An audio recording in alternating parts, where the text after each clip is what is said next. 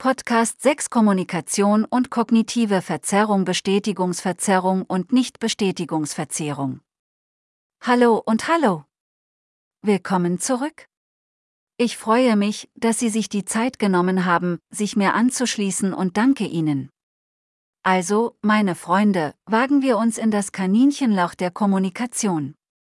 Kommunikation hat viele Facetten. Und diese Facetten haben ihre einzigartigen Dimensionen.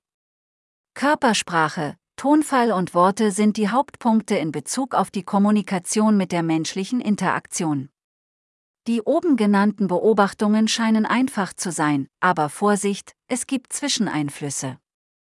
Wir werden diese Linsen nennen. Jeder hat sie. Diese Linsen entstehen durch mentale, emotionale und physische Vorurteile, Interpretationen und Additive. Wir alle haben schon erlebt, dass wir jemandem etwas gesagt haben, und die Reaktion hat nichts mit dem zu tun, was wir gesagt haben. Und je mehr man versucht, die Dinge aufzuklären, desto schlimmer wird es. Oftmals gerät die Situation außer Kontrolle oder jemand geht angewidert davon.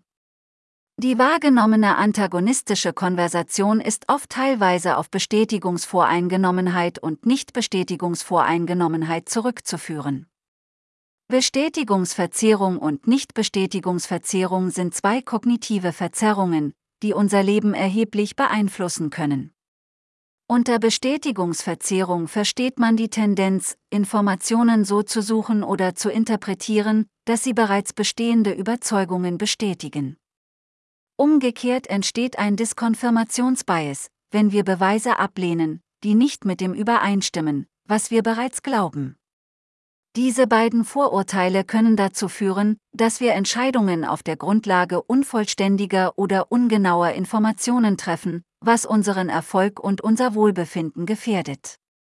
Wenn Sie beispielsweise eine bestehende Überzeugung über sich selbst haben, z.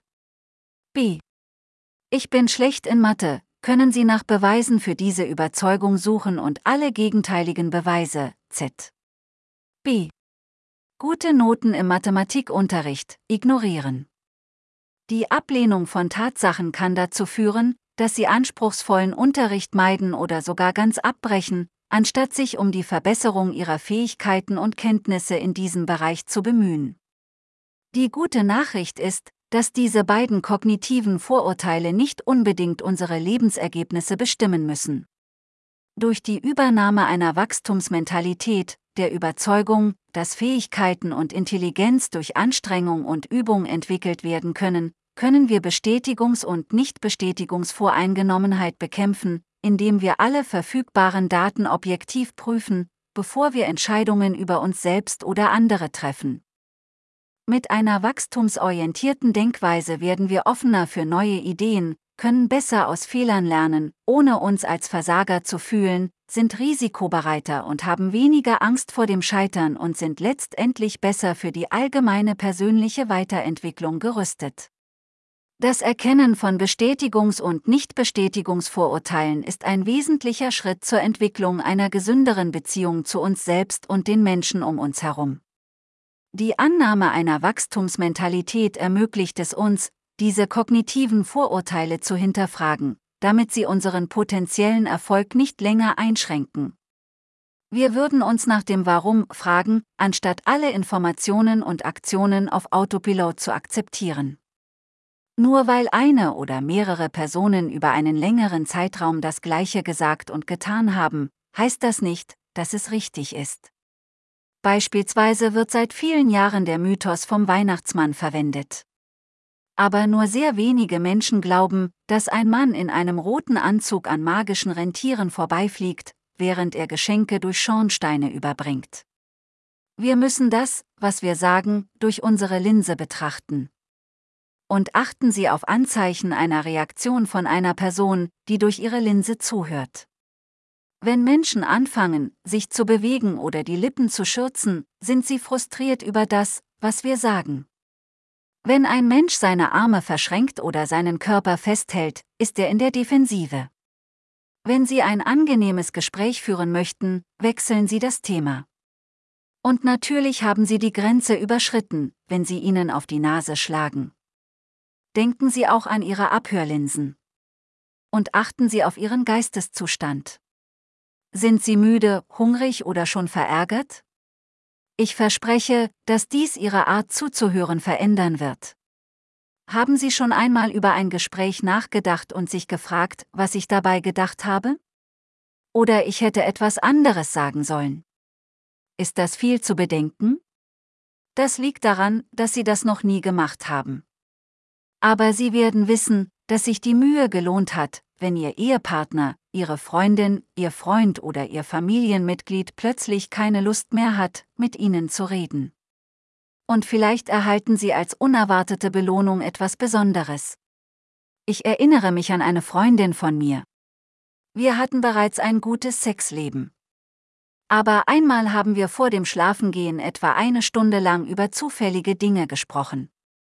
Und ich sage Ihnen, aus Gutem wurde Großartiges. Lol. Ich garantiere nichts, aber was haben Sie zu verlieren?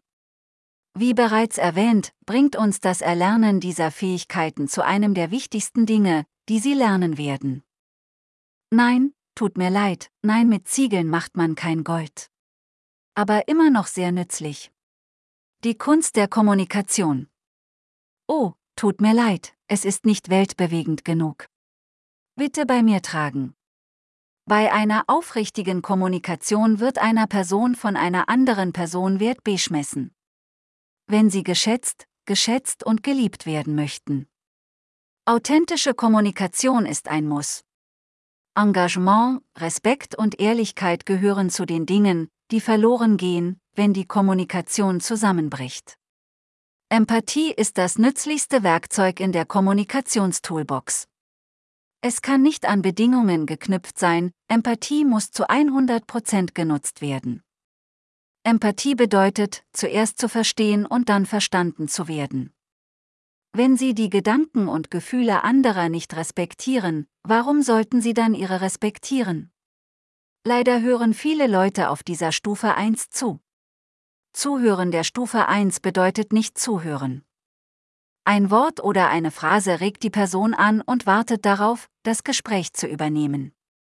Dem Zuhörer gehen Gedanken, Ablenkungen und Geschichten durch den Kopf und sie warten darauf, das Gespräch zu übernehmen oder ihren Satz zu beenden, damit sie den Mund halten können.